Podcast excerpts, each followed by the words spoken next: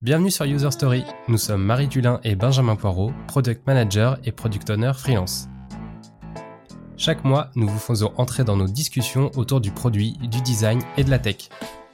Product Manager, designer, développeur, entrepreneur, à chaque épisode, nous invitons deux personnes au parcours et quotidien variés pour creuser un sujet et recueillir des conseils pratiques.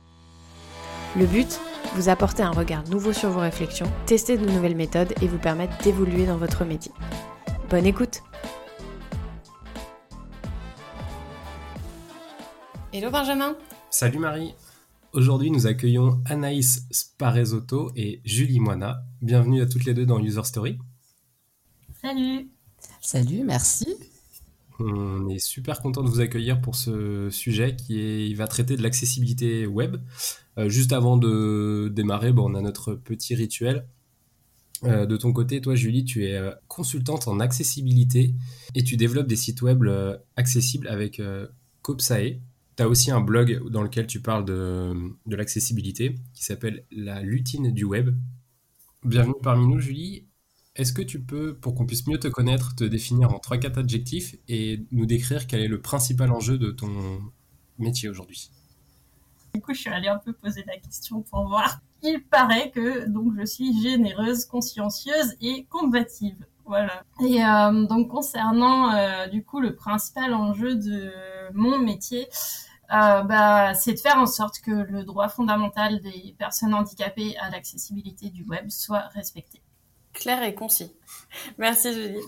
Et Anaïs, toi tu es développeuse back-end chez Tuvalu, mais aussi cofondatrice de No Code for Good, qui met les outils No Code au service des, des entreprises sociales et solidaires.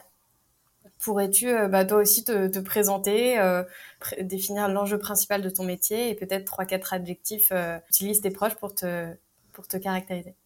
Ouais, bah, du coup, un petit peu comme Julie, je suis allée poser la question tout à l'heure à mes collègues de travail et ils avaient cinq minutes, même un petit peu moins, pour donner quatre adjectifs qui me définissent.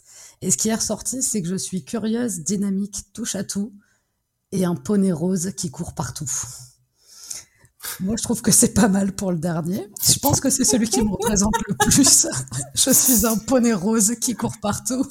Alors, on voudrait bien savoir ce que c'est un poney rose qui, court partout. Parce que je, le fait d'être très curieuse, dès qu'on parle d'un sujet que je ne maîtrise pas, que je ne connais pas, je vais foncer dedans et je vais vouloir aller très loin, très vite.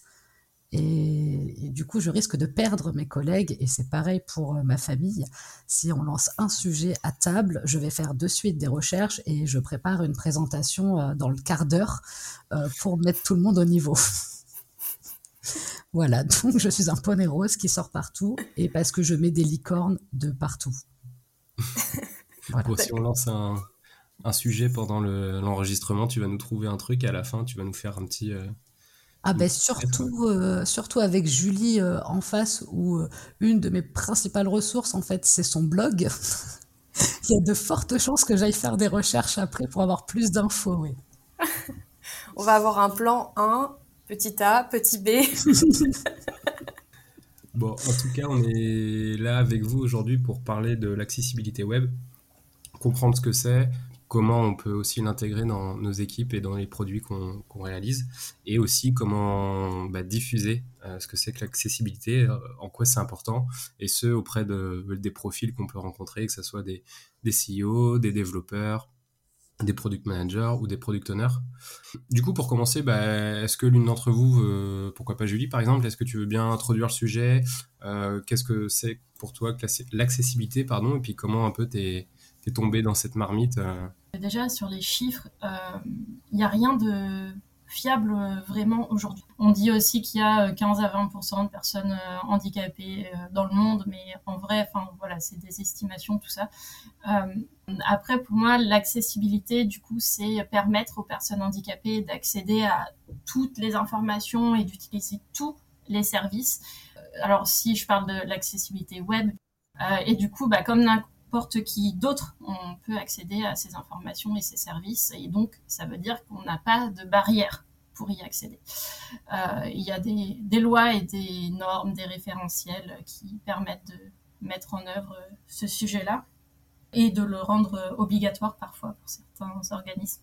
Et comment tu comment tu es arrivé aussi à t'intéresser à l'accessibilité web? Comment c'est devenu un peu ton le point central aussi de, ton métier aujourd'hui donc euh, ben, en fait, c'est en faisant ma veille que j'ai découvert ce sujet-là. Donc, je lisais des articles euh, de plus en plus sur le sujet. Puis, un jour, je suis tombée sur un article qui expliquait euh, techniquement comment on pouvait euh, améliorer des choses euh, assez facilement. Alors je dis pas que l'accessibilité c'est facile, je dis que là cet article présentait des choses faciles à mettre en place. Et donc j'ai commencé comme ça et, du coup après j'ai demandé une formation à mon entreprise suivante et j'ai fini par l'obtenir du coup en 2016 et voilà. Très clair. Et, euh, et, du coup, aujourd'hui, euh, tu en es où avec Opsae Qu'est-ce que tu fais concrètement euh, au quotidien? Où j'en suis? Bah, J'en suis au tout début, puisqu'en fait, on a lancé cette activité-là, donc Lauriane Buffet et moi, en octobre 2021. Donc, c'est tout récent. Et du coup, on fait des audits d'accessibilité. On accompagne aussi certains projets pour que bah, les sites web soient développés de façon accessible dès le départ. Euh, et on réalise des sites web directement accessibles aussi. Tant qu'à faire, autant commencer dès le départ. Euh, et, et, toi, Anaïs, du coup, quelle est un peu la place euh, de l'accessibilité euh, chez Tuvalu en tant que, que développeuse back-end? Qu'est-ce qui, quelle est la place que ça prend et comment tu t'es intéressée au sujet? Alors moi, je m'y suis intéressée il n'y a pas très très longtemps parce qu'il y a encore un an et demi, euh, pour moi, l'accessibilité, euh, c'était uniquement au niveau des bâtiments. Les sanitaires, les places handicapées devant un centre commercial. Et l'accessibilité, ça se résumait à ça. Pour moi, un handicapé n'allait pas sur Internet. C'est un environnement hostile, euh, et il ne peut pas du tout y aller, il n'y a aucun intérêt pour lui qu'il y aille. Donc déjà, moi je tombe des nues il y a un an et demi quand je passe la certification Opquast, où là je découvre des notions d'accessibilité, et je découvre que ce n'est pas parce que je mets une alternative textuelle sur une image et que je vais faire uniquement ça sur le site web que je développe que je suis accessible. Il y a un an et demi, c'est un petit, peu ce que je crois. Euh, puis euh, là, je commence à m'y intéresser un peu plus. Je tombe sur un super blog qui s'appelle La lutine du web à ce moment-là. Et vraiment, et je me dis, waouh, c'est une mine d'informations, mais il y a de tout et je n'ose même plus aller voir ce qui se passe ailleurs à ce moment-là. Hein. Je regarde que la lutine du web. Et un jour, je déménage, je fais 900 km, je me retrouve à Nantes. Trois mois après mon arrivée à Nantes, je vois qu'il y a euh, une table ronde qui est organisée à deux rues du bâtiment dans lequel je travaille et qui, qui est présentée par celle qui a créé la lutine du web. Donc je me suis jetée sur cette table ronde à ce moment-là pour aller voir qui était la lutine du web, qui se cache derrière ce pseudo. Euh, et après, je suis allée un petit peu plus loin où j'ai euh, réalisé une formation avec Access 42 pour développer des sites web accessibles. Parce qu'au moment où je fais la table ronde de Julie, je me rends compte que euh, il faut vraiment être formé à l'accessibilité. Ça n'est pas inné, ça n'est pas uniquement une petite liste de bonnes pratiques. Non, il y a beaucoup de choses à prendre en compte, il y a beaucoup de choses à mettre en place et il faut pouvoir se former. Donc ça fait un an et demi maintenant que j'y vais euh, un, peu, plus loin euh, dans ce que j'ai appris. Et pour l'embarquer chez Tuvalu, quand je suis arrivée, il y avait euh, déjà des développeurs, dont un qui, était sensibilisé, même plus que sensibilisé à l'accessibilité depuis une quinzaine d'années. Et lui, en fait, avait un peu baissé les bras chez, chez Tuvalu pour l'accessibilité parce que ça prenait pas, parce qu'il était toujours confronté à des noms, on n'a pas le temps, on s'en fout. Il n'y a pas d'handicapés qui utilisent notre logiciel, ça ne sert à rien, on n'a pas le temps. Et en fait, en arrivant, je pense que, enfin, il le dit lui-même, ça a été un second souffle, ça a été une petite une motivation supplémentaire pour relancer le sujet. Euh, et là, la dernière réunion trimestrielle de notre entreprise, un des enjeux et les valeurs de l'entreprise, euh, c'est notre RH qui l'a porté et qui a dit c'est l'accessibilité web. Donc là, quand la RH, qui n'est pas familière du web, qui n'est pas familière du numérique, dit que dans les valeurs de l'entreprise, il y a l'accessibilité web, je me dis c'est pas mal, on a fait quand même une, belle avancée en un an dans l'entreprise. Et puis on continue euh, d'avancer euh, petit à petit. Hein. Tout n'est pas parfait, loin de là, mais on avance. D'après vous, du coup, est-ce que depuis quelque temps, déjà au niveau de la loi, quelles sont les, lois par rapport à ça? Est-ce qu'il y a des contraintes, des règles et à qui elles s'appliquent pour un peu avoir une, bah, vision, une vision globale, une vision d'ensemble sur est-ce qu'aujourd'hui je suis, moi en tant qu'entreprise, concerné par l'accessibilité? Oui, il y a des lois. Sur l'accessibilité web, la loi principale, ça va être la loi numéro 2502, article 47. Il a été écrit la première fois en 2005. Euh, il y a eu un décret d'application qui est paru seulement en 2009. Et au départ, ça concernait du coup euh, les organismes publics euh, qui devaient du coup avoir leur site accessible d'ici 2011-2012 Force de constater que ça n'a absolument pas marché. L'état du web aujourd'hui est assez catastrophique finalement en termes d'accessibilité. Et cette loi-là, du coup, 2502, a été revue plusieurs fois. La dernière fois, c'était en 2018, je crois, que le décret d'application ensuite était en 2019. Je suis plus trop sûre des dates. Et du coup, maintenant, euh, la, loi concerne également euh, donc les entreprises privées qui ont un chiffre d'affaires de plus de 250 millions d'euros. Euh, donc plutôt les grosses boîtes, du coup. Euh, mais ça fait quand même un, certain nombre d'entreprises. Et là, normalement, en juin 2022, euh, la loi doit être revue parce qu'il y a une directive européenne en fait qui euh, impose de modifier cette loi et donc d'ajouter notamment les sites e-commerce dans les obligations légales. Donc, je ne sais pas encore ce que va donner cette modification de la loi française. Verra. Euh, mais du coup, ça va concerner de plus en plus d'organismes. Hmm.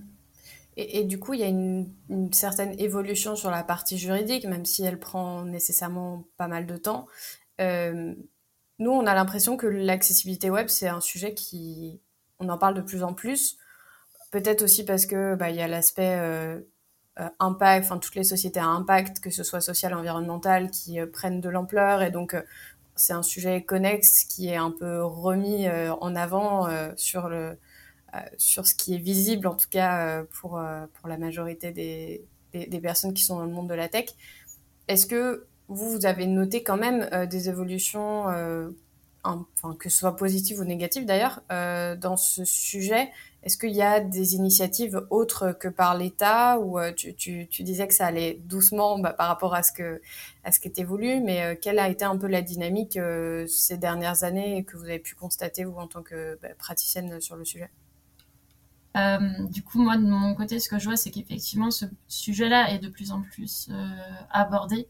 Mais peut-être, il y a beaucoup de personnes qui décident de prendre ce sujet entre leurs mains, euh, sans pour autant le maîtriser, sans se former, et qui vont vendre euh, des faux audits d'accessibilité euh, ou des, sites soi-disant accessibles alors qu'ils ne le sont pas du tout et que ça se voit comme le nez au milieu de la figure. Donc aujourd'hui, on a, on a quand même un, souci qui est finalement le fait que bah, ce métier-là, il n'a pas de, pas de reconnaissance officielle euh, donc, c'est-à-dire que n'importe qui peut exercer ce métier-là euh, sans qu'il y ait de preuves que euh, la personne soit vraiment connaisseuse du sujet. Donc ça, c'est un peu le, souci. ce que je vois évoluer, c'est que oui, je trouve qu'on en parle de plus en plus. Malheureusement, ce qui m'embête, c'est que souvent on va confondre accessibilité et ergonomie. En tout cas, c'est ce que je peux entendre dans ce petit réseau, on va dire, et des personnes qui arrivent qui entendent accessibilité vont penser ergonomie. Et pour moi, l'ergonomie et l'accessibilité, les deux sont très bien, mais ça n'est pas la même chose.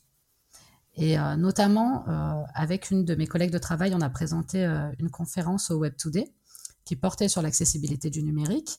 Et un des retours qu'on nous a fait, donc on parle de notre outil et des erreurs que l'on a fait en tant que développeur sur notre outil.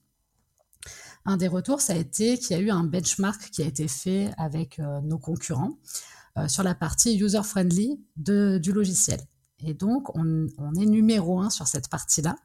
Et donc, certains nous ont dit, c'est dommage, euh, bah, vous dites que sur l'accessibilité, on n'est pas encore très bon, mais pourtant, par rapport à nos concurrents, on est pas mal. Et sauf que l'ergonomie, ça ne rentre pas en ligne de compte. Donc, euh, peut-être que d'un point de vue ergonomique, on est bien, mais pas d'un point de vue accessibilité. On peut faire mieux, on peut faire plus. Et donc ça, c'est souvent ce que j'entends Sur ergonomie, accessibilité, on ne sait pas trop faire la nuance. petite question, qu'est-ce que c'est qu'un site non accessible concrètement pour une personne en situation de handicap? Bah, après, tout va dépendre du handicap, mais si une personne, par exemple, euh, utilise uniquement son clavier, et donc va fonctionner avec euh, quelques touches, hein, parce qu'il va fonctionner avec la touche tabulation, entrée, espace, les flèches, euh, si on a un piège au clavier, donc s'il y a une partie du site sur lequel on ne peut pas accéder au clavier, et je vais prendre l'exemple d'un formulaire, vous avez 10 champs, il y en a un qui n'est pas accessible au clavier, le formulaire sert à rien. Pour peu que le champ soit obligatoire, la personne ne validera jamais le formulaire. Ça va être une personne qui est aveugle. S'il n'y a aucun retour sur des images, sur du contenu, ça ne sert strictement à rien. Euh, une personne dyslexique, on va justifier le texte. Je suis dyslexique, c'est un enfer, c'est épuisant, c'est lourd. Je passe en moyenne 12 heures sur mon écran. Si tout le monde, si tous les designers ont décidé que le texte serait justifié, je ne pourrais pas travailler 12 heures. Hein. Il y en a plein d'exemples. Après, euh, il y a aussi euh, une notion de niveau dans les critères. Et par exemple, euh, le texte justifié, on le verra assez peu parce qu'en fait, c'était une règle de niveau triple A. Parce qu'il y a trois niveaux, donc A, double A et triple A.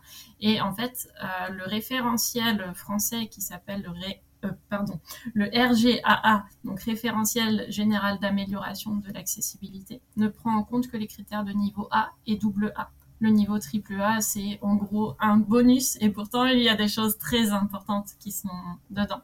Euh, donc, euh, donc il, y a, il y a, plusieurs, plusieurs niveaux. Après, sur la conformité vis-à-vis de la loi, c'est forcément le RGA complet, donc les niveaux A et double A qui doivent être pris en compte. Et euh, oui, sur les, problèmes d'accessibilité, on peut parler, euh, on parlait rapidement avec Anaïs euh, l'autre jour en privé des problèmes d'accessibilité sur les réseaux sociaux parce que ça ça concerne tout le monde finalement. C'est pas uniquement les devs dans, dans leur dans leur travail. C'est aussi bah, même une personne dans sa vie personnelle qui va publier un tweet, euh, par exemple, avec euh, euh, du texte en ce que j'appelle du faux gras ou du faux italique, c'est-à-dire qu'en fait, on ne peut pas mettre en forme les textes sur les réseaux sociaux. Et du coup, les gens ont trouvé ça sympa de détourner l'usage de certains caractères Unicode pour écrire dans des typos un peu farfelus, histoire que leur message ressorte un peu mieux visuellement. Et euh, donc il y a des générateurs hein, pour ça. On tape son petit texte euh, normal et puis il ressort en faux gras, en, typo euh, script ou autre. Sauf que en fait, ce qui se cache derrière ces caractères-là, bah, ce sont des caractères mathématiques. Donc les lecteurs d'écran, qui sont des logiciels utilisés notamment par les personnes aveugles pour restituer ce qui se trouve à l'écran, vocalement. du coup, ça va soit complètement ignorer ces caractères. Donc en fait, euh, si on écrit une phrase avec un mot euh, en faux gras, et eh ben il y aura un trou dans la phrase. Donc la phrase ne sera pas compréhensible. Parfois c'est tout, le tweet en entier qui ne sera pas lu du tout. Euh, et il y a d'autres lecteurs d'écran qui, au contraire, vont lire chacun des caractères mais en tant que euh, bah, caractère mathématique, c'est-à-dire que euh, euh, ça va être le nom du, caractère lui-même qui sera restitué. Donc ça veut dire que ça ne lit pas des mots et les personnes ne sauront absolument pas ce qui est marqué dans le, dans le, dans le message. Donc ça, c'est quelque chose, par exemple, qui est très problématique parce que les réseaux sociaux ont décidé que bah non, on ne pourra pas mettre en forme les messages, donc les gens détournent l'usage de caractères euh, oui, spéciaux euh, pour, euh, pour réussir à faire ce qu'ils veulent, sauf que bah, ça marche pas pour tout le monde. Quoi. Il y avait d'autres choses comme le fait que, je sais pas si vous êtes beaucoup sur Twitter, vous avez peut-être vu, euh, que depuis peu, il y a une fonctionnalité euh, qui permet d'afficher l'alternative des images pour euh, tout le monde. Donc c'est un petit bouton Alt qui apparaît en bas des images, on clique dessus et tout le monde peut lire la description. Pas seulement les personnes aveugles, c'est vraiment tout le monde qui peut cliquer pour voir la, la description de l'image. Et en fait, euh, ça partait d'une bonne idée parce que du coup, ça, ça permet aux gens qui se préoccupent de l'accessibilité de se dire, bah, je vais uniquement partager des tweets qui, ont, qui ont bien mis une alternative à l'image. Sauf que les gens, en fait, ne savent pas euh, ce que c'est une alternative d'image, ne savent pas euh, comment bien l'utiliser. Et du coup, on se retrouve avec euh, des gens qui décident d'utiliser cette fonctionnalité pour cacher des blagues, pour mettre plus de contenu dans leur tweet, parce qu'il y a une limite de caractère, donc ça permet d'en ajouter encore plus. Et du coup, en fin de compte, les personnes aveugles ne savent toujours pas ce qui se trouve dans l'image. Donc c'est encore un exemple de détournement d'une fonctionnalité qui est censée euh, servir à autre chose.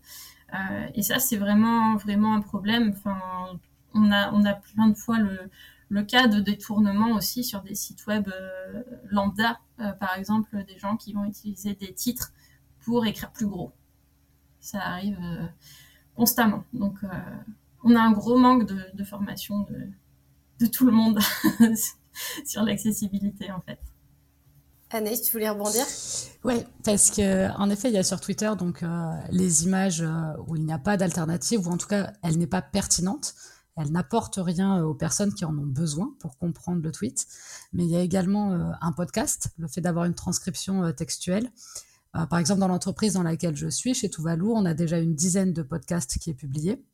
Il n'y a pas il n'y a pas de transcription textuelle sur ces podcasts. Euh, c'est pas mon métier, c'est pas moi qui fais les podcasts euh, chez Tuvalu. Euh, mais par contre, j'ai demandé si je pouvais avoir les droits pour avoir accès euh, au podcast et faire la transcription textuelle et en leur propos, en leur expliquant que en plus de ça, ça leur ferait peut-être un article de blog ou une présentation sur les réseaux sociaux et ils pourront dire que au moins ce contenu-là, il est accessible. Donc ça, c'est plutôt cool parce que ça a été accepté par Tuvalu, donc je peux avoir les accès euh, au podcast. Et pareil pour les vidéos sur YouTube. Euh, YouTube propose euh, de mettre un sous-titrage automatique. Donc déjà, je trouve que c'est quand même une grande avancée que d'avoir un sous-titrage automatique. On n'a besoin de rien faire si ce n'est que de cliquer sur le bouton Je veux un sous-titrage automatique. Mais il faut penser à le retravailler. Parce que avec nos intonations en France, où on va avoir tendance à partir très bas au niveau de, nos phrases, YouTube ne va pas comprendre le début de notre phrase. Et pareil, si on a tendance à baisser notre intonation en fin de phrase, il ne va pas le comprendre. Et donc c'est là où il va mâcher les mots et il va être mauvais sur euh, sa transcription. Donc il faut le retravailler. C'est fastidieux, mais ça se fait. Euh, et ça permet à toutes les personnes d'avoir accès au contenu. Quand on parle d'une vidéo ou d'un podcast, on peut rassembler énormément de monde euh, sur ces deux contenus-là.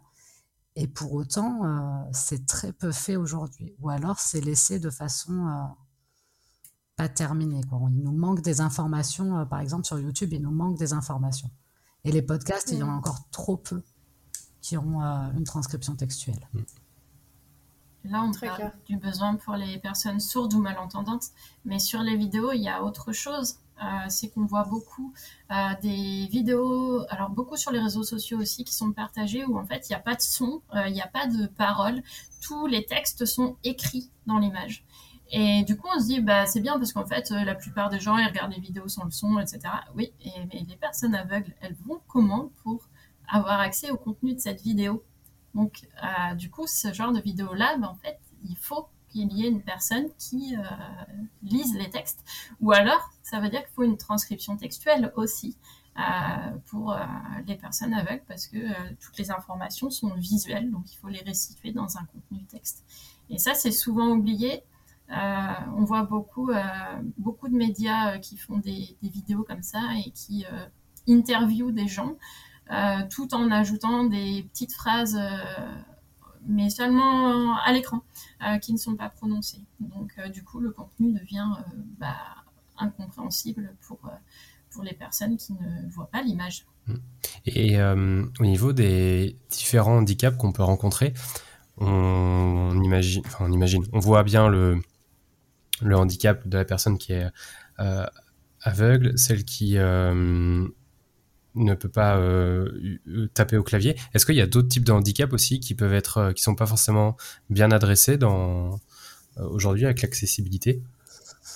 Le daltonisme, Quand on voit aujourd'hui ce qui se passe avec les couleurs sur le web, autant au début je disais que j'étais un poney rose qui court, autant là ça pétille de paillettes, de flashy, de textes qui bougent dans tous les sens.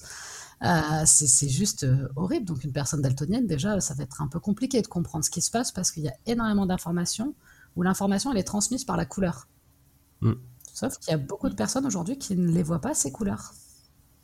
Peut-être qu'il y a des handicaps qui sont plus pris en compte que d'autres, euh, peut-être parce qu'il y a des pratiques d'accessibilité qui sont plus simples à mettre en place ou euh, peut-être plus connues. Typiquement, les alternatives aux images, etc. C'est des éléments qui sont, je pense, un petit peu connus par les développeurs, même s'ils ne le conçoivent pas forcément comme un élément d'accessibilité, qui savent pas forcément bien le rédiger, etc. Est-ce qu'il y a des handicaps qui aujourd'hui sont un petit peu mieux prise en compte ou euh, Quand on parle d'accessibilité, on pense beaucoup aux personnes aveugles, mais dans les faits, euh, c'est pas parce qu'on en parle plus euh, c'est ce qui est euh, le plus, le mieux pris en compte en fait. Il y a énormément de choses à faire dans l'accessibilité, ça concerne plein de, handicaps différents. Et, mais il n'y a rien, en fait, même tu vois, tu dis les alternatives d'image, euh, bah oui, c'est quelque chose dont on parle et pourtant, euh, bah, quand c'est fait, souvent c'est malheureusement mal fait. Euh, d'ailleurs, les alternatives d'image, on se dit beaucoup, oui, bah pour le référencement naturel, c'est pareil, on va mettre des alternatives d'image. Du coup, bah euh, finalement, l'accessibilité sert le référencement naturel et le référencement naturel sert l'accessibilité. Mais non, en fait, c'est pas du tout vrai parce que si c'est pas travaillé ensemble, euh, généralement, on va dans des sens contraires. C'est-à-dire que pour le référencement naturel, souvent, on va dire que euh, bah, il faut que l'alternative de l'image contienne des, des expressions, des mots qui sont euh, dans le texte qui est aux alentours de cette image. Or, pour l'accessibilité, on s'en fiche. Déjà, si l'image elle est décorative, qu'elle n'apporte aucune information, l'alternative devra être vide.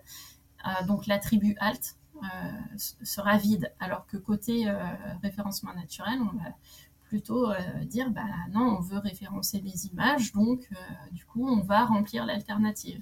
Et donc tout ça, ça crée du bruit pour les personnes aveugles au lieu d'être utile. Donc du coup, des fois, il manque aussi des informations. si on a des, alternatives qui sont mal rédigées, il n'y aura pas forcément l'information que contient réellement l'image, etc. Donc euh, ça se répond pas euh, forcément en fait. Il faut que ce soit travaillé ensemble pour que ça marche euh, vraiment. C'est pas indépendamment, il y a un sujet qui sert l'autre, ça c'est pas vrai. Hmm. tout à l'heure, tu disais qu'il y avait, je crois, 96% des sites qui étaient pas, qui respectaient pas les normes d'accessibilité. du coup, là, on se dit peut-être qu'en tant que peut-être entrepreneur ou euh, responsable de produit, il y a quelque chose à faire pour, pour accompagner et pour aider à la transition de ces 96% de tous ces sites. Euh, est-ce que aujourd'hui vous sentez euh, que l'accessibilité, ça peut être un vrai, un vrai moteur d'opportunité pour des entreprises? Parce que c'est un sujet qui est encore, comme tu, vous le disiez toutes les deux, pas assez exploité, pas assez développé. qu'est-ce, que, qu'est-ce que vous en pensez de, le fait que l'accessibilité soit un vecteur d'opportunité pour, un, pour une entreprise ou pour un business Alors, je sais que chez Tuvalu, aujourd'hui, nous, Tuvalu, c'est le fait de mesurer son empreinte carbone pour une entreprise et de venir piloter sa stratégie carbone. Euh, quand on connaît les objectifs euh, climat et bas carbone euh, qu'annonce le GIEC, la France, l'Europe, tout le monde, pour moi, ça devient impensable que de laisser de côté 15 à 20% de la population pour mesurer son empreinte carbone et venir avoir sa stratégie bas carbone. Parce que si on veut avoir ces objectifs-là, il faut qu'on les fasse collectivement. Et donc, on ne peut pas se passer de 20% de la population. Donc là, pour moi, chez Tuvalu, ça a été un de mes axes. Ça a été une de mes approches pour éveiller les consciences et pour faire comprendre que, OK, nous, on a des valeurs. Euh, notre outil, on sait qu'il sert au plus grand nombre, mais le plus grand nombre, c'est avec les handicapés. C'est pas, on verra plus tard, de prendre en compte les handicapés. C'est un droit. On se doit de le faire. T'as as bien fait de me corriger. et non, mais et du coup, ça montre aussi, euh, comment je tourne ma phrase, le fait que personnellement, je suis pas encore assez éduqué à ces, à ces notions-là. Et c'est hyper intéressant justement d'avoir votre, votre retour et ne serait-ce que le vocabulaire a vachement d'importance sur la façon dont on perçoit les choses et comment on peut les, exprimer. Après, je sais que ben, dans la conférence dans laquelle on a participé donc avec ma collègue, c'est un des axes qu'on a choisi de proposer en dernier recours pour convaincre. C'était de dire à ceux qui étaient présents, imaginez votre business avec potentiellement 20% de fréquentation supplémentaire. 20% de clics supplémentaires, 20% d'achats supplémentaires. Si votre e-commerce, si votre site qui propose du consulting, qui vous propose de l'accompagnement est accessible, c'est potentiellement 20% de clients supplémentaires. Est-ce que je peux me permettre de casser cet argument? En fait, ils n'existent pas parce que quand on parle de 15 à 20% de personnes handicapées dans le monde, euh, ça ne veut pas dire 15 à 20% de personnes handicapées qui ont besoin d'accessibilité numérique. C'est-à-dire qu'il y a des handicaps euh, par exemple, euh, une personne qui a un handicap au niveau de ses jambes, euh, bon, bah, a priori, il n'y a pas de souci pour accéder à son ordinateur, à Internet, etc. En fait, ça a un effet pervers aussi de, ramener ça aux personnes valides parce que ça implique que ben, on va parfois développer des choses, des fonctionnalités d'accessibilité sans savoir à qui ça sert. Et ça, c'est un gros problème qu'on a aujourd'hui avec le référentiel français. Euh, c'est que il ne dit pas, en fait, il y a la liste des critères, mais ça ne dit pas euh, à quel type de besoin ça répond concrètement. Euh, ce référentiel français, le RGAA, dont j'ai expliqué tout à l'heure l'acronyme, il est basé en fait sur une norme internationale qui s'appelle les WCAG, WCAG, les Web Content Accessibility Guidelines, et cette norme-là, euh, c'est très important euh, de d'aller lire les critères quand on s'intéresse à un en particulier. Parce que quand on lit les critères en entier, en fait, il y, a y, a toujours un chapitre dedans qui s'appelle bénéfices, donc les bénéfices. Et en fait, ça explique concrètement à qui ça sert, mais à quel besoin d'accessibilité ça répond, et donc euh, bah, pour les personnes handicapées, pas pour les personnes valides. Euh, et, ça, c'est très important pour comprendre pourquoi on fait les choses. Et je disais que c'est un effet pervers parce que, par exemple, euh, j'avais vu passer, je sais plus, c'était il y a quelques années, une fonctionnalité de sous-titrage sur une vidéo. qui en fait était s'activait automatiquement quand on avait le son qui était coupé sur l'ordinateur. Donc ça veut dire qu'une personne euh, malentendante, elle met le son et elle a besoin des sous-titres, et ben elle ne verra pas les sous-titres parce qu'elle a le son qui est activé. Une personne sourde, pareil. Et ça arrive qu'une personne sourde, elle ait quand même le son activé, même si euh, elle n'entend pas, euh, ben, du coup les sous-titres ils apparaîtront pas. Donc c'est complètement une fonctionnalité d'accessibilité qui est détournée pour les personnes valides. Et donc là on se retrouve avec un problème d'accessibilité pour une fonctionnalité d'accessibilité. C'est quand même beau. donc, euh, donc voilà, du coup, sur, ce point. Bon, je pense qu'on a, bien compris que l'accessibilité web, c'est un droit et, j'espère qu'il y a des, personnes qui sont convaincues euh, euh, parmi nos auditeurs et, que bah, finalement, c'est un peu aussi un, une conscience collective qu'il faut avoir sur le sujet et qu'il faut prendre en main.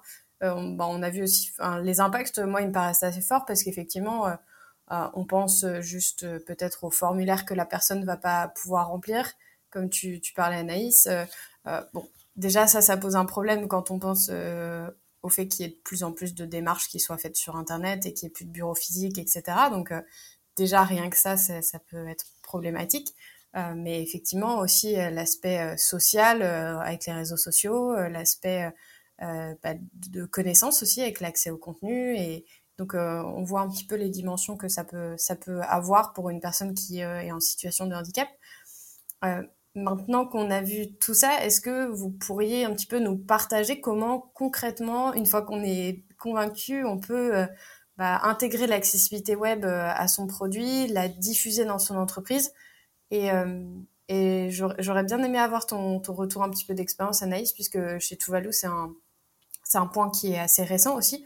Donc comment concrètement vous avez avez pris en main le sujet une fois que, votre RH avait mis ce sujet en tant que valeur et comment ça, ça, se matérialise aujourd'hui? Comment vous avancez sur le sujet?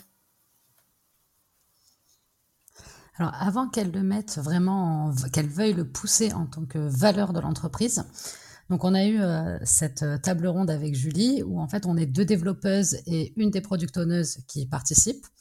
Donc là pour toutes les trois c'est un déclic à ce moment-là. Vraiment, euh, oui c'est un, vrai déclic, un vrai électrochoc.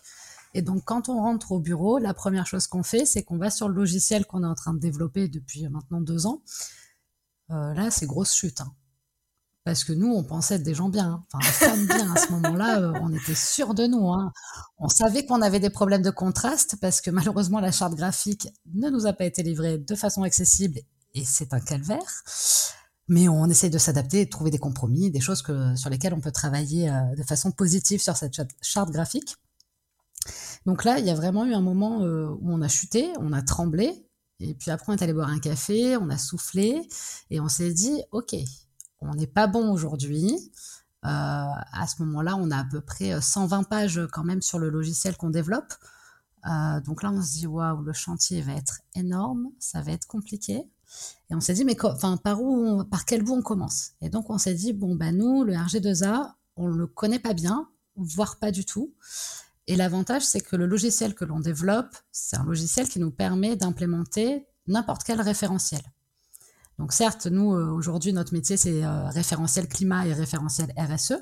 Mais pour autant, on s'est dit, bah, en fait, non, on va mettre le RG2A dans le logiciel. Comme ça, tous les salariés de l'entreprise le verront passer. On va, ils vont commencer à avoir ce mot qui va leur venir euh, un petit peu régulièrement. Et donc, au début, c'est vraiment porté par les développeurs. On en parle de plus en plus. On échange entre nous. Euh, en se disant ah t'as vu euh, sur cette page euh, ben là j'ai un piège au clavier j'arrive pas à le réparer est-ce que tu peux m'aider? Là j'ai un problème de contraste est-ce qu'on peut voir avec les product owners si on peut faire un effort là-dessus?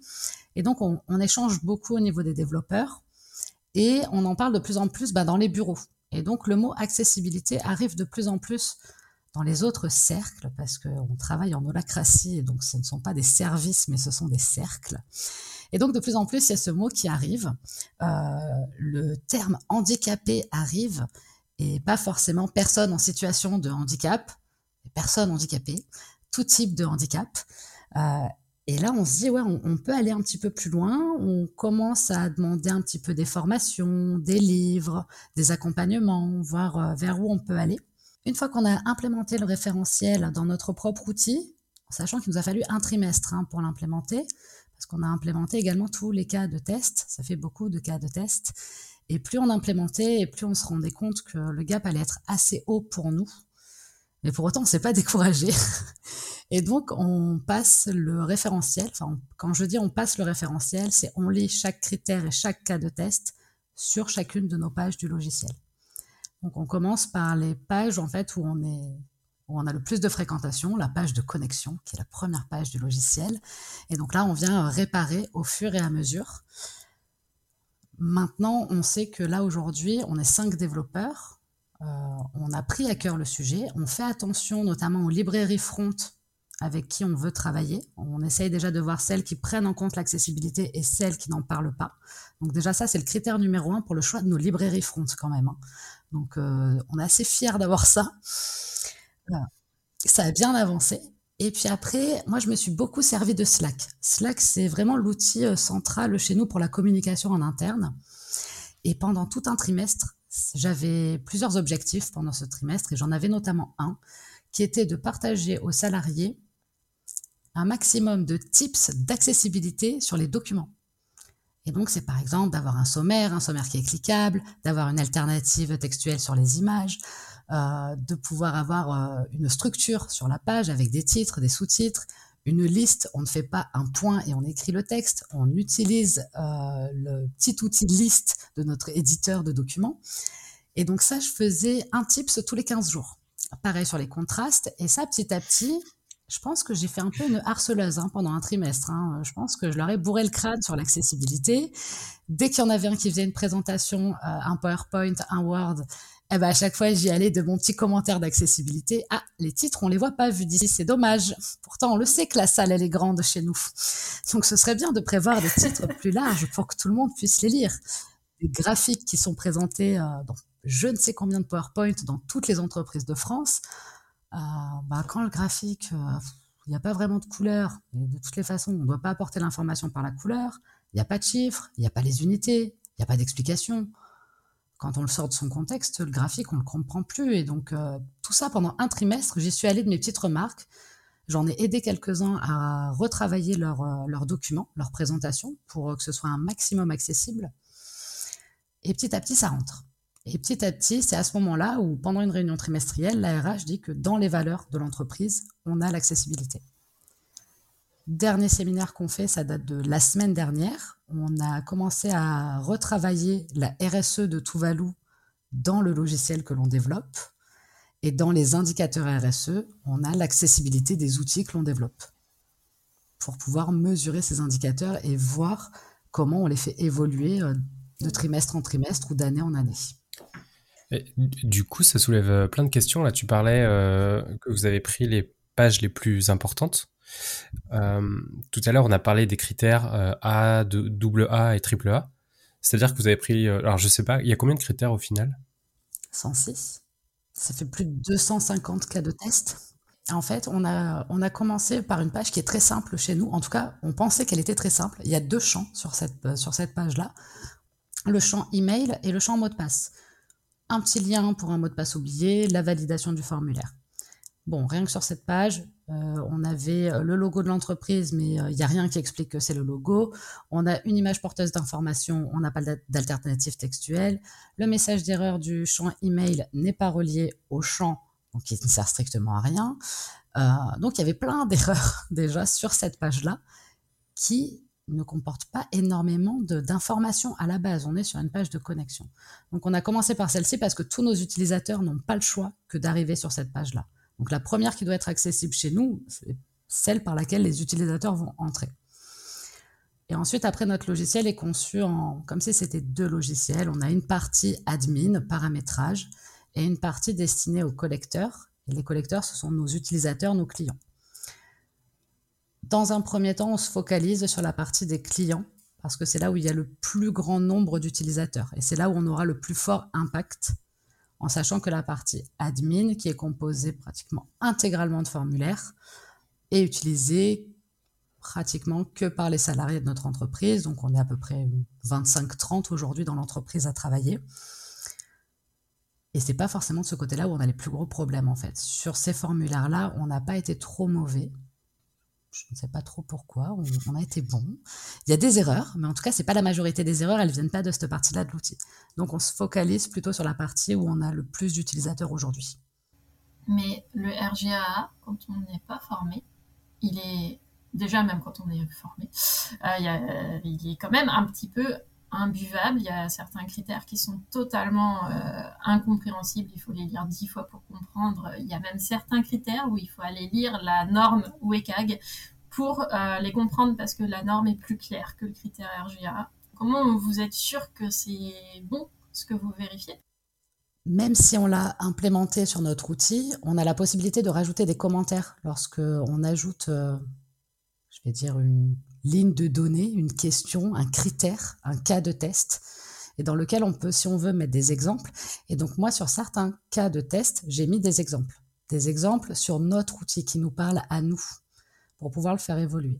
Et aujourd'hui, en effet, on a personne capable chez nous de réaliser un audit professionnel. Mais par contre, on a aussi retenu une chose, c'était que rien ne sert de faire un audit si on n'a rien fait pour l'accessibilité. Et donc, du coup, notre premier gros chantier, c'est vraiment de, prendre vraiment en main l'accessibilité sur notre logiciel, de monter en compétence sur l'accessibilité. Et une fois qu'on aura fait des efforts réels sur notre outil, on pourra envisager de le faire auditer de façon professionnelle avec quelque chose de très bien fait pour ensuite voir bah, là où on a encore des manques, là où on a des lacunes et où est-ce qu'il faut qu'on travaille euh, D'accord. Et du coup, est-ce que vous utilisez aussi des outils de test automatiques? Parce qu'il en existe un certain nombre, euh, pour être clair, ça teste euh, euh, ce qu'on dit en général, c'est 20 à 30% maximum des critères d'accessibilité. Donc, c'est pas grand chose, mais ça peut aider parfois. En outil, euh, c'est simple. Là, j'ai mon navigateur qui est ouvert. Donc, j'ai Wave, Axe et je vais mal le prononcer. Je suis sûre que Julie, tu pourras me rattraper là-dessus. Tana, Tana, Tana, Tana, Tana. Sûrement. Je vais aller dans mon. Voilà, exactement. Merci. qui nous permettent en fait de voir rapidement, je vais dire, là où il y a des imperfections, mais on ne peut pas s'arrêter qu'à ça. Enfin, c'est clairement impossible de se dire si mon wave ou mon axe me dit que j'ai zéro erreur, je suis accessible. Enfin, ça, c'est juste euh, impossible que de penser de cette façon-là. Enfin, non, c'est juste euh, une accessibilité de surface, c'est une aide au développement, c'est très bien ce qu'ils ont fait, c'est cool que ça existe, ça peut aider. Mais c'est enfin pas du tout assez. Enfin on non euh, on ne se base pas sur ces euh, extensions de navigateur sur ces aides que l'on peut avoir en plus pour se dire on est accessible. Quand on regarde le référentiel et qu'on essaye de faire passer les critères sur les pages de notre logiciel non on est sur notre code on, a nos machines virtuelles avec Windows parce qu'en tant que développeur on est sous Linux et donc on n'a rien pour vocaliser le site web en tout cas rien de façon libre et gratuite donc, euh, du coup, non, ça nous aide au quotidien, mais on ne se base pas là-dessus pour dire qu'on est accessible. Il y a Orca comme lecteur d'écran sous Linux, pour info. Ça peut dépanner euh, parfois. Et du coup, vous, vous parliez des outils d'audit euh, sur l'accessibilité. on pense aussi aux outils de surcouche qu'on voit de plus en plus bon, sur, sur ça. Est-ce que c'est une bonne première? Bon, c'est sans doute pas une solution miracle, et je pense que vous ne nous direz pas euh, le contraire, mais, euh, mais est-ce que c'est une bonne première étape? Euh, Est-ce que c'est y a des choses qui sont qui sont bonnes à, utiliser même partiellement. Et pourquoi d'ailleurs on peut se poser la question Qu'est-ce qui fait qu'aujourd'hui les outils d'audit ne peuvent pas aller jusqu'au bout d'ailleurs de de la réflexion? Oui, donc les outils de surcouche, euh, pour euh, définir un petit peu ce qu'on entend par là, en fait, euh, c'est généralement un, module qui s'installe individuellement dans les sites web. et souvent, ça prend la forme d'un petit bouton sur lequel on clique et ça ouvre un panneau avec des options de personnalisation de l'interface. Alors ce petit bouton, il peut prendre différentes formes, ça dépend des outils, ça peut être le mot accessibilité, euh, ce qui ne parle pas forcément euh, aux personnes qui en ont besoin, parce qu'il faut savoir que toutes les personnes handicapées ne se savent pas forcément handicapées, donc le mot accessibilité ne parle pas forcément. Euh, et puis derrière un mot accessibilité, finalement, on peut s'attendre à plusieurs, plusieurs choses, pas forcément ça. Ensuite, ça peut aussi être une icône euh, sans texte. Donc ça peut être une personne en fauteuil roulant. Euh, c'est pas forcément très parlant pour tout le monde parce qu'une personne euh, qui est euh, malvoyante, par exemple, le fauteuil roulant, ça ne lui parlera pas. ça peut être aussi l'icône euh, de l'homme de Vitruve qu'on voit euh, de plus en plus pour représenter euh, l'accessibilité. Donc c'est un, petit bonhomme simplifié avec les bras et les jambes un peu écartés. mais ça c'est pareil, ça parle pas, ça parle pas aux gens. Bon bref, déjà ce bouton-là, il faut le trouver. Euh, savoir ce qui se cache derrière. Il faut oser cliquer aussi parce que on se rend compte quand même qu'il euh, y a des personnes qui, euh, dans leur utilisation quotidienne du numérique, n'osent pas forcément cliquer en fait sur les choses qu'elles ne, où elles ne savent pas ce qui se cache derrière. Donc ça ouvre une petite fenêtre de personnalisation de l'interface avec des options comme par exemple avoir des contrastes renforcer, euh, changer la police d'écriture, euh, euh, enlever la justification, ça peut être plein de choses. Alors il y a des outils qui promettent monts et merveilles, c'est-à-dire qu'il y en a qui vont dire que ça va rendre les sites conformes au référentiel d'accessibilité, donc que ce soit la norme WCAG ou le RGAA pour la France. Euh, il y en a qui vont euh, donc proposer ce qu'ils appellent des lecteurs d'écran, sauf que un lecteur d'écran dans ce genre d'outil euh, n'est pas un lecteur d'écran parce qu'un vrai lecteur d'écran, euh, c'est donc un logiciel qui permet de naviguer dans un ordinateur et non pas juste dans une page web. Une personne qui a besoin d'un lecteur d'écran, euh, elle en a besoin partout en fait, pas juste dans ce site web-là. Et un lecteur d'écran, ça va permettre, oui, de vocaliser ce qui se trouve à l'écran, mais pas seulement. Ça va permettre aussi, euh, par exemple, de naviguer de titre en titre, de naviguer de bouton en bouton, de chercher parmi une liste de liens celui qui nous intéresse, etc. Et ces outils-là ne permettent absolument pas ça. Donc ils sont, c'est juste une, euh, finalement, c'est pas un lecteur d'écran, c'est juste une, synthèse vocale qui va permettre euh, aux personnes qui ont des difficultés de lecture de faire lire la page de façon audio. Euh, donc euh, c'est absolument pas le même euh, besoin en fait qu'un lecteur d'écran. donc voilà, ces outils-là, en gros, est-ce que c'est une bonne première approche? Ben non, parce qu'en fait, déjà, si le site n'est pas accessible au départ, en général, ça marche pas bien. déjà, ces outils-là, il faut savoir que même si le site est accessible dès le départ, ben, en fait, des fois, il y a juste des fonctionnalités, elles ne fonctionnent pas même quand le site n'est pas accessible au départ, ça ne marche pas non plus. on voit beaucoup les fonctionnalités de contraste renforcé qui en fait euh, n'augmentent pas les contrastes sur toutes les parties euh, de la page web du site. Donc on se retrouve euh, par exemple avec des textes qui sont toujours en vert clair sur fond blanc, donc absolument pas contrastés, des choses comme ça. Ou alors ça propose de stopper les animations. Mais le carrousel qui tourne tout seul là, il n'est pas stoppé lui, parce que ça c'est trop difficile à faire avec un petit widget comme ça. Donc euh, en réalité, voilà, ça ça marche pas très bien. Euh, et quand ça marche, en fait, euh, donc déjà il y a le problème de pouvoir trouver l'outil.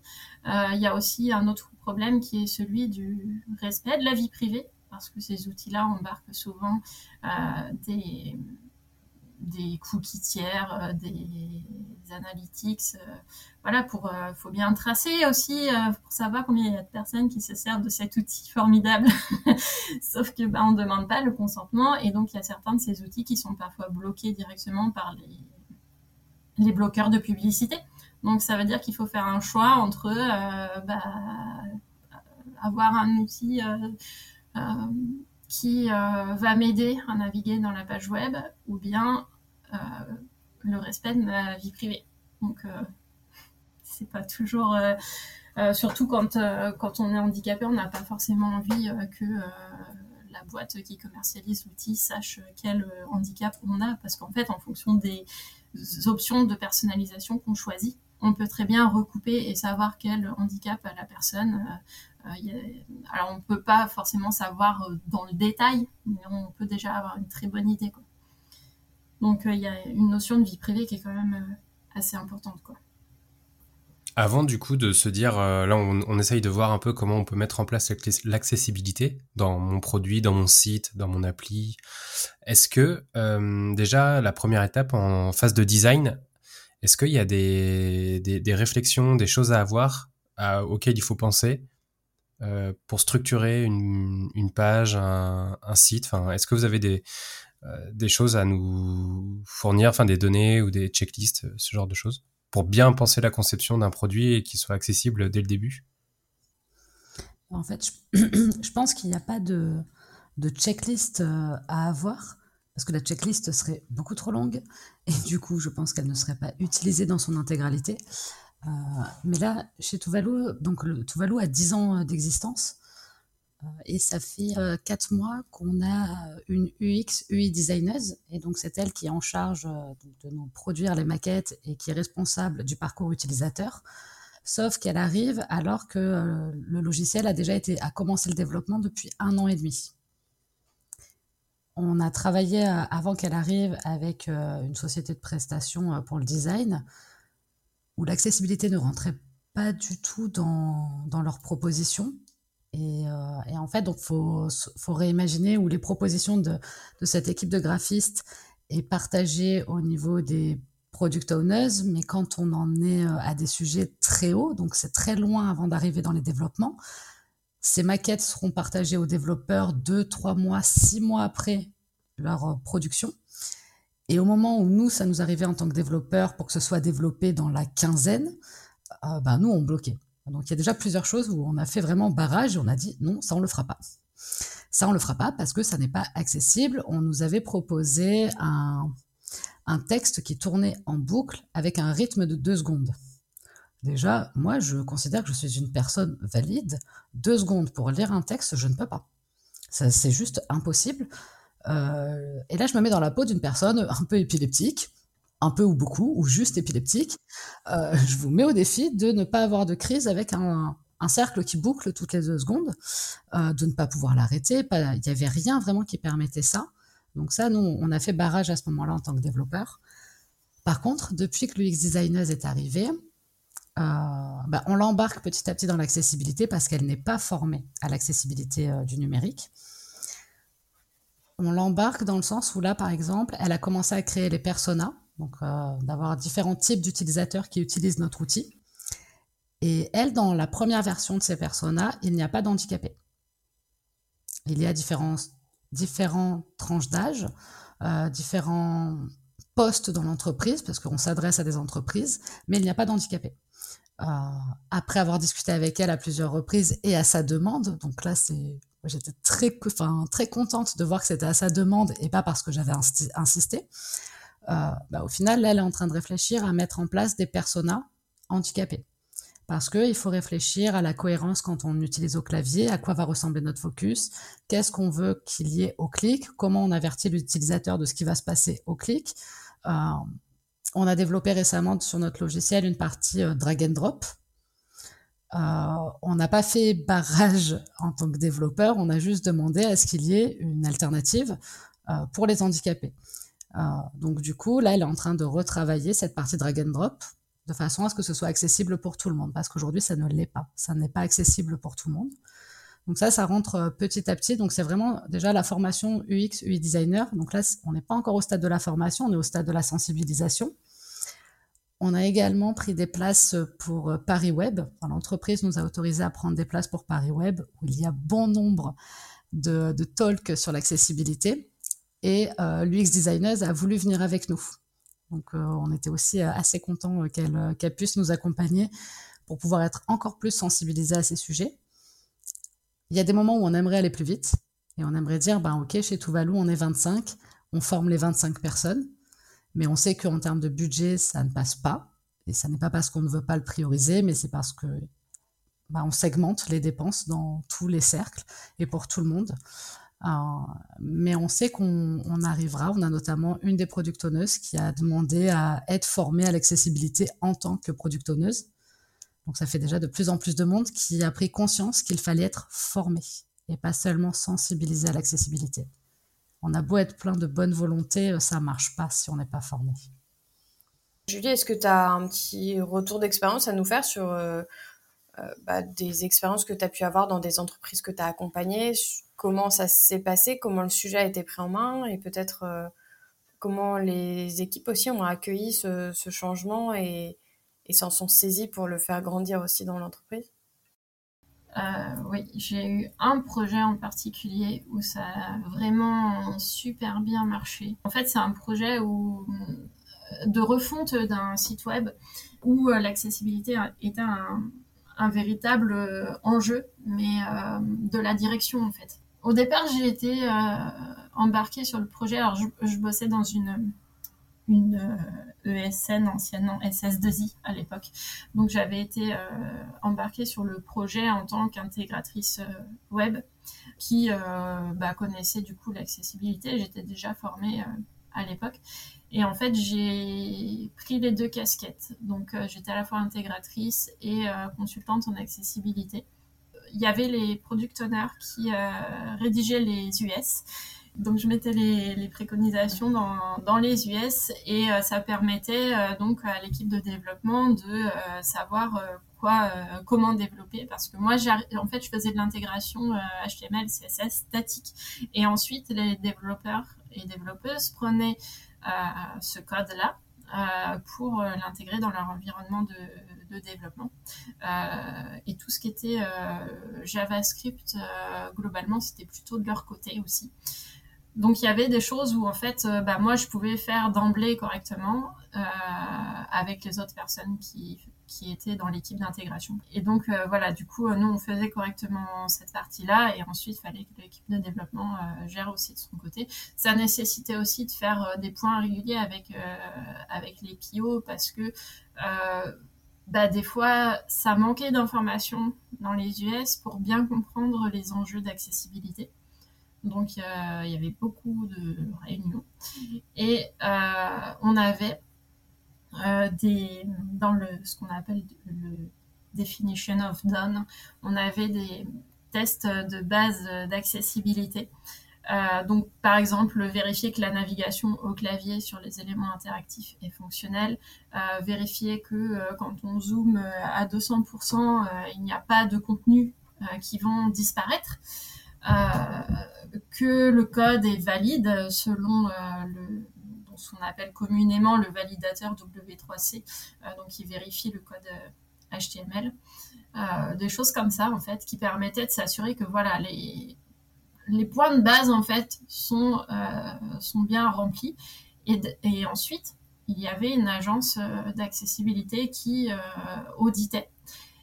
Et donc remontait finalement assez peu de points parce que on avait pris les précautions en amont, donc il n'y avait plus grand chose à dire. Euh, et donc ça permettait de, peaufiner tout ça. Alors ce site-là a ensuite euh, été labellisé, alors un label qui n'existe plus aujourd'hui, euh, mais ça s'appelait le label AccessiWeb. Et donc il avait le, niveau argent, donc c'est-à-dire qu'en fait il était conforme au RGAA niveau AA. Donc à tout le RGAA. et euh, donc ça, ça a été, euh, ça a été vraiment, vraiment un super projet parce qu'on sentait qu'il y avait euh, de l'écoute derrière. malheureusement, j'étais en fait finalement la seule personne formée sur le projet. Donc il aurait fallu en fait emmener. alors les autres ont beaucoup appris, hein, du coup forcément on travaille ensemble et avec les retours d'audit, etc. Mais pour moi, ça fait pas tout. Il faut que derrière, il faut que l'équipe soit formée parce que du coup, quand j'étais en vacances, bah, quand je revenais, j'avais euh, une montagne de, trucs à rattraper. Euh, et puis bah, après, euh, je suis partie de, l'entreprise euh, et je pas je sais pas vraiment comment ça, se passe aujourd'hui mais euh, mais voilà du coup c'était vraiment un, un, super projet parce que euh, au dessus dans la direction. Il y avait cette volonté vraiment de bien faire. Euh, du côté des producteurs, il y avait aussi euh, une très grande écoute, euh, la volonté de, de bien faire, etc.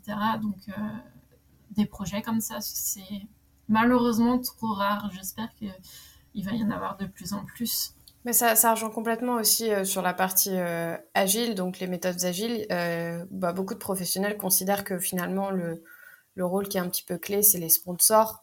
Donc, euh, on, parle de sponsors, euh, mais c'est en fait toutes les personnes qui sont euh, dirigeants, qui vont financer, etc., le projet, parce que, in fine, si elles, elles n'ont pas cette volonté, en tout cas, de d'avoir cette cet effort qui est fait au-delà de connaître le sujet et c'est c'est pas forcément leur rôle mais mais de, de porter le, le, sujet et en tout cas d'y être euh, d'y être sensible, il y a un vrai échec euh, qui est constaté, qui est fort euh, sur d'autres sujets que l'accessibilité, comme l'agilité, parce que bah, finalement, très vite, on y renoncera pour quelque chose qui est peut-être un petit peu plus sexy que, que, que, ça sur, sur le papier, et c'est le cas sur, sur l'agilité que nous, on voit en tant que PO et PM au quotidien. Puis sur l'accessibilité, il faut aussi avoir en tête que euh, c'est pas, il n'y a pas de baguette magique. Donc en fait, euh, euh, s'il n'y a pas de budget qui est prévu pour le sujet, bah en fait, ce ne sera pas possible à tenir parce que bon, il y a des choses qui sont très très simples à faire hein, pour l'accessibilité, mais déjà il faut les connaître. et puis il y a des choses qui vont mettre un peu plus de temps malgré tout parce que par exemple, il y a certains scripts qui sont un peu complexes. Euh, alors là, on avait eu un cas sur ce projet-là, typiquement, c'était euh, l'autocomplétion pour un champ de formulaire. Euh, bah, pour que ce soit accessible, il y a des choses à, prendre en compte parce que bah, c'est pas forcément évident d'avoir les bons retours pour le lecteur d'écran, que ce soit bien compatible avec tous les lecteurs d'écran prévus. Donc, euh, donc oui, ça prend un peu plus de temps, ça prend un peu plus de temps pour tester. Euh, faire des préconisations dans les US, c'est pareil, ça prend du temps. Euh, donc, je, on ne sait pas. Alors, il y a des gens qui, je ne sais pas d'où ils sortent un, un montant ou un pourcentage de d'argent à prévoir en plus euh, au niveau du budget. En vrai, on ne sait pas parce qu'on n'a jamais eu euh, le même projet qui est fait par une équipe de façon inaccessible et par une autre de façon accessible. Donc euh, en vrai, on ne sait pas combien il faut en plus. Ce qui est certain, c'est qu'il faut plus et donc pour ça, il faut une vraie volonté des personnes qui chapeautent les projets. Comment je me forme aujourd'hui si j'ai envie de bah, justement de, mettre en place ça? Où je peux trouver des, ressources. Alors j'ai compris qu'il y avait un blog euh, dans lequel il y avait pas mal d'informations. Et est-ce qu'il y a d'autres euh, d'autres endroits où je peux me former à l'accessibilité?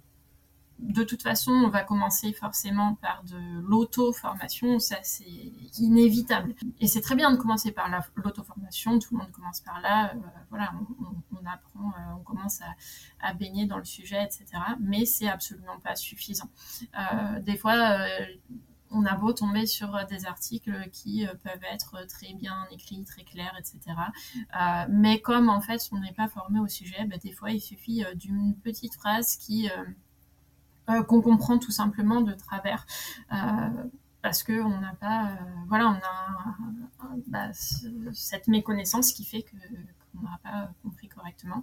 Donc il y a des choses qui existent comme les notices accès de web, par exemple, euh, qui euh, en fait euh, sont des notices qui sont regroupées par famille de métiers. Donc il y a des notices qui sont plus pour la partie graphique, plus pour la partie intégration web, donc HTML et CSS, et des notices pour les, on appelle ça les composants d'interface riches. En gros, ça va être pour les personnes qui font du JavaScript.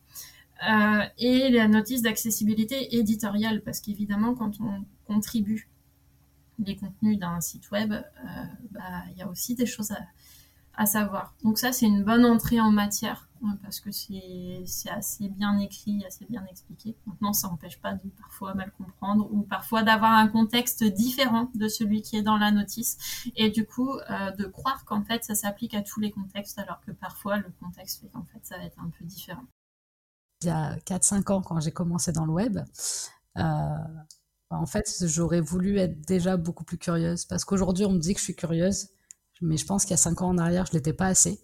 Parce que je n'avais aucune notion sur l'accessibilité. Pour moi, ces personnes-là n'existaient pas sur le numérique. Ça aurait été, bah, renseigne-toi un peu plus, va voir ce qu'il y a au-delà de la formation que tu as faite. Même si j'aurais aimé que ma formation me propose euh, au moins, je vais dire à minima, un chapitre hein, pour dire qu'il y a d'autres utilisateurs que des valides. Et ça, il n'y avait pas dans ma formation. Par contre, ce qui, moi, m'a vraiment aidé, c'est le partage auprès de la communauté. Le partage auprès de la communauté sur les réseaux, euh, lors de conférences, de meet-up, euh, table ronde, comme avait proposé euh, Julie. moi, ça, ça m'a vraiment fait progresser. C'est là où je pense que j'ai appris le plus de choses. Et je me suis noté déjà ce soir quatre informations en plus et qui viennent m'aider à monter en compétences ben, tous les jours. Est-ce que vous avez d'autres ressources à partager? Est-ce que par exemple vous avez un site euh, en tête qui est euh, hyper accessible, qui est médaille d'or de l'accessibilité, pour voir un peu ce que ça peut, ce que ça peut donner? J'en ai un, c'est monparcourshandicap.gouv.fr. Euh, c'est un site bah, qui a été conçu à destination des personnes handicapées, donc il serait quand même un peu malvenu de le faire inaccessible. En l'occurrence, euh, il est euh, conforme au niveau AAA, ils 1000 euh, paquets dessus pour qu'il soit vraiment accessible. Après, niveau AAA, si on veut un exemple, bah, tout en haut, il y a un lien facile à lire et à comprendre. Ça affiche le site dans une version en ce qu'on appelle facile à lire et à comprendre. Donc c'est du français simplifié, en gros. Ce qui est intéressant d'ailleurs, c'est que là, je le parcours en même temps.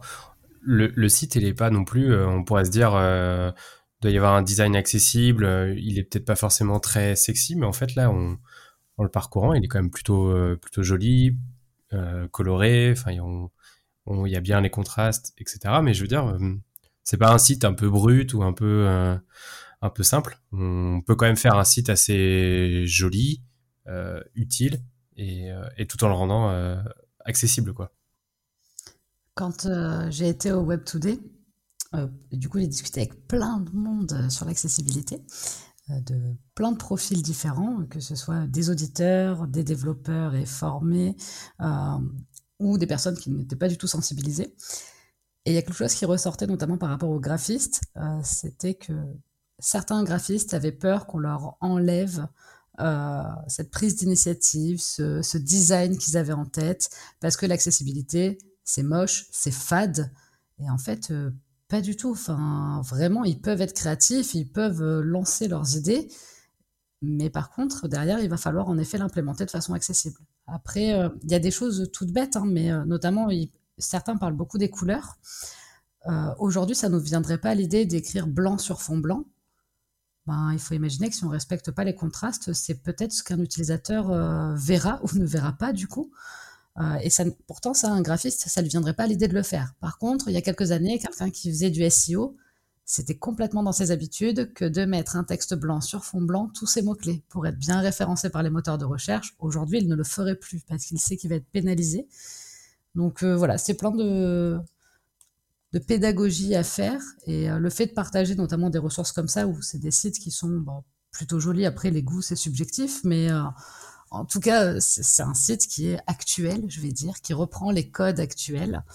Euh, et en plus, il est accessible, donc ça se fait. Les graphistes ont le droit d'être créatifs. Euh, ça touche aussi un, un, point qui est beaucoup plus large finalement que l'accessibilité, qui est de penser à ses utilisateurs, à les mettre euh, au cœur de la réflexion dès le, dès le début, y compris, y compris s'ils sont en situation de, handicap. En fait, on devrait... le problème, c'est qu'aujourd'hui, on se force à penser aux handicapés ce sont des personnes à part entière, ils font partie de la population française et mondiale, ils, sont là. Et aujourd'hui, on a l'impression qu'ils n'existent pas. Alors que si, ils sont bien là, ce sont des gens, alors certains travaillent, d'autres non, mais au même titre que les valides. Euh, certains payent leurs impôts au même titre qu'un valide. Euh, certains vont à la piscine au même titre qu'une personne valide. Et aujourd'hui, on les a complètement oubliés, on les cache, on les masque alors qu'ils sont présents. Et quand on pense aux utilisateurs, bah, du coup, il y a cette notion business, qu'est-ce qui va nous rapporter de l'argent? Et on oublie qu'il y, a des humains derrière. Il y a toutes sortes d'humains. Il y a des grands, des petits, des blonds, des châtains, des gros, des maigres et des handicapés aussi, mais ils font partie du monde. Ils sont là. Parce que c'est ça qui est beau dans le numérique à la base, c'est que c'est pour tout le monde. Et aujourd'hui, ça n'est plus le cas.